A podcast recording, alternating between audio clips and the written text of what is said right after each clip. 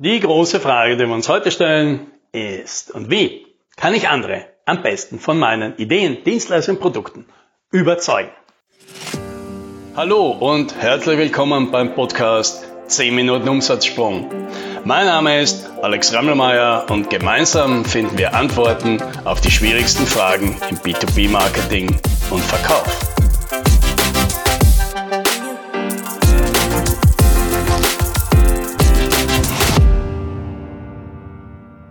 Ja, die Frage kommt natürlich häufig. Wie überzeuge ich andere denn am besten, dass meine Leistung, mein Angebot hier so super ist? Ja, und die kurze Antwort ist, ja gar nicht. Ja, weil das einfach nicht geht. Man kann andere nicht überzeugen. Man kann, man kann die Leute, die sowieso schon überzeugt sind, denen kann man den Weg ebnen und, seinen, äh, und denen helfen zu sagen, schau, so kann das für dich funktionieren. Aber das sind Leute, die wollen das. Die sitzen hier bei dir, weil sie das haben wollen, weil sie irgendwo eine Hoffnung haben, dass das, was du da anbietest, ihnen genau hilft. Und das wäre dann ganz großartig. Und die anderen, die das nicht glauben, die dann nicht glauben, dass du eine tolle Sache hast, die nicht glauben, dass du ein guter Partner bist, die davon alle noch nicht überzeugt sind, dass deine Lösung gut und passend und die beste für sie ist. Ja, die kannst du gar nicht davon überzeugen, weil so funktioniert das einfach nicht. So dicken wir Leute nicht. Und, noch wichtiger, das wollen wir auch gar nicht. Ja, weil das ist das Äquivalent von den Leuten, die an deine Haustür klingeln ja, und, und dann stehen mit so einer Zeitschrift, so einem Wachturm oder sonst irgendwas und mit dir ja, über Religion reden wollen, ja, mit der Absicht, dich davon zu überzeugen, dass du eine andere haben solltest. Ja, wer hat darauf Lust? Ja, also niemand, kurz gesagt, niemand will von was anderem überzeugt werden. Ja, jetzt kommt natürlich gerne der Punkt und sagt, na ja, aber Vielleicht verstehen Sie es ja noch gar nicht. Ja, und das ist natürlich ein valider Punkt. Und das ist, ja, das ist dann auch eine valide Haltung an die Sache herangehen. Aber da kann nicht das Ziel drin sein, wie überzeuge ich denn den? Sondern die Frage ist dann, wie finde ich heraus, ob diese Person nicht tatsächlich sowieso das will, was ich da habe? Ja, wie können wir das für diese Person herausfinden. Und das Ganze, ja, und die Haltung dahinter, die muss natürlich ergebnisoffen sein. Ich muss in diesen Prozess hineinstarten mit dieser festen Haltung, dass es okay ist, wenn wir da jetzt gemeinsam, ja, du und der Kunde da drüber schauen, die ganze Situation analysieren, du dein ganzes Wissen, deine Erfahrung und alles einbringst um den Kunden herauszufinden, was das Beste für ihn wäre und er in diesem Prozess tatsächlich draufkommt, das Beste wäre nicht du, sondern wer andere. Und das, wenn das nicht okay ist, oder wenn du sagst, nein, die, die Variante hätte ich eigentlich nicht gerne, dass die zum Schluss rauskommt, ja dann wird das alles schwierig, weil der Kunde merkt das. Wir sind ja nicht dämlich, wir merken das bei anderen ja auch. Wenn die uns so pseudo beraten. Ja, das heißt, die beraten uns nicht ergebnisoffen und versuchen hier objektiv für uns herauszufinden, uns hineinzuversetzen, unsere Werte anzunehmen und zu sagen, hey du, wenn ich dein Bruder wäre, ja, ganz ehrlich, ja, dann könnte ich dir das, was du dir gerade einbildest, nicht empfehlen. Nimm was anderes und leider dieses andere, das sind nicht wir.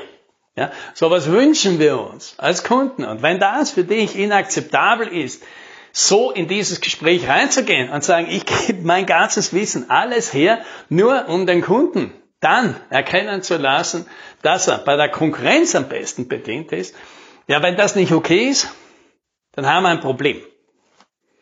Ja, weil dann kannst du nur reingehen und versuchen, jemanden von etwas zu überreden, also gar nicht überzeugen, zu etwas zu überreden, was er ja im Grunde nicht will aber was dir natürlich mehr bringen würde.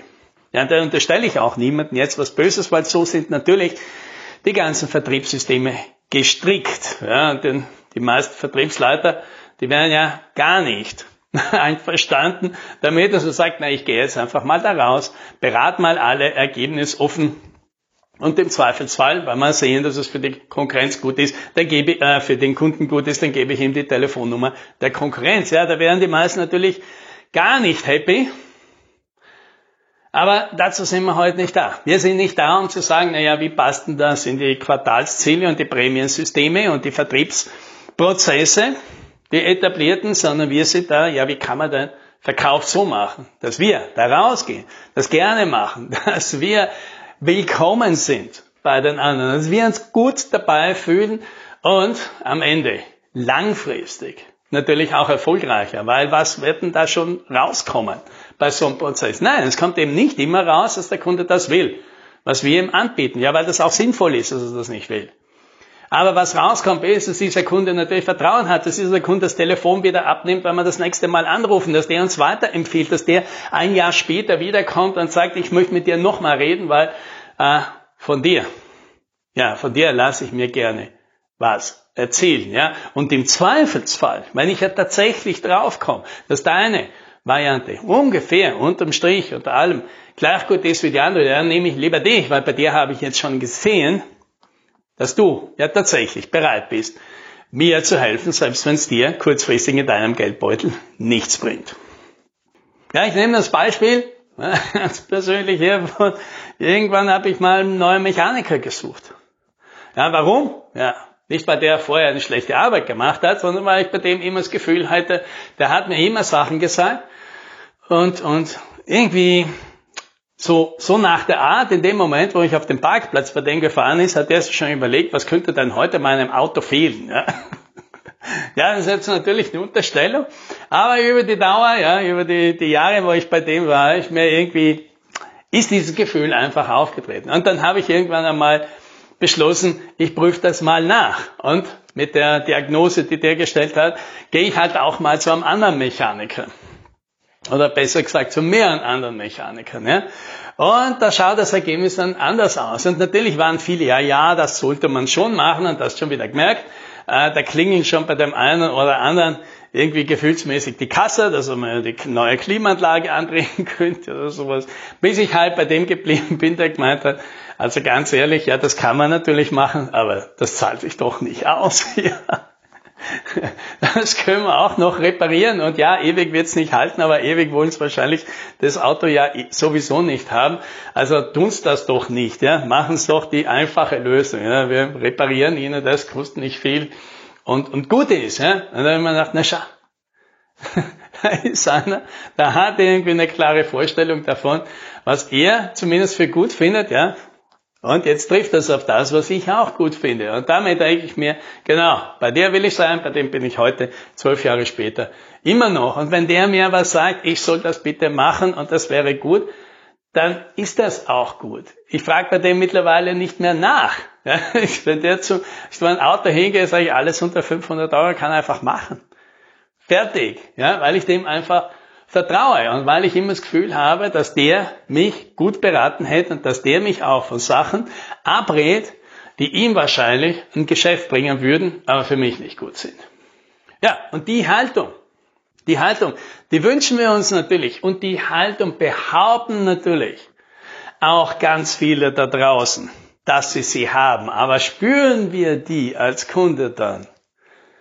Und da schaut die Welt dann schon anders aus. Und das ist, es ist ja auch schwierig. Das ist ja auch schwierig, wenn du unter Erfolgsdruck stehst, wenn du unter, unter Zahlungsdruck stehst, wenn du unter Erfolgsdruck einfach mehr Geschäft machen könntest. Und es ist natürlich immer einfach, sich einzureden, dass das, was wir hätten, dem anderen tatsächlich irgendwie hilft. Ja?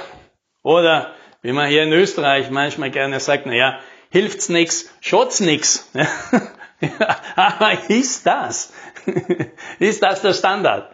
Ist das der Standard, an dem wir uns messen wollen? An dem wir, unsere Partner, mit denen wir gerne zusammenarbeiten, ist das der, den wir haben wollen? Ja, wahrscheinlich nicht. Und dann sollte man halt wahrscheinlich auch damit anfangen. Und auch wenn es schwer ist, dem Kunden sagen, nicht böse sein, ich finde das ganz großartig, dass du hier bist bei mir und unbedingt das haben möchtest, was ich da anzubieten habe.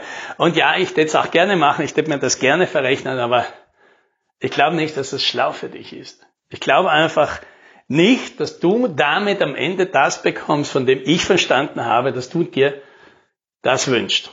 Und das ist schwer.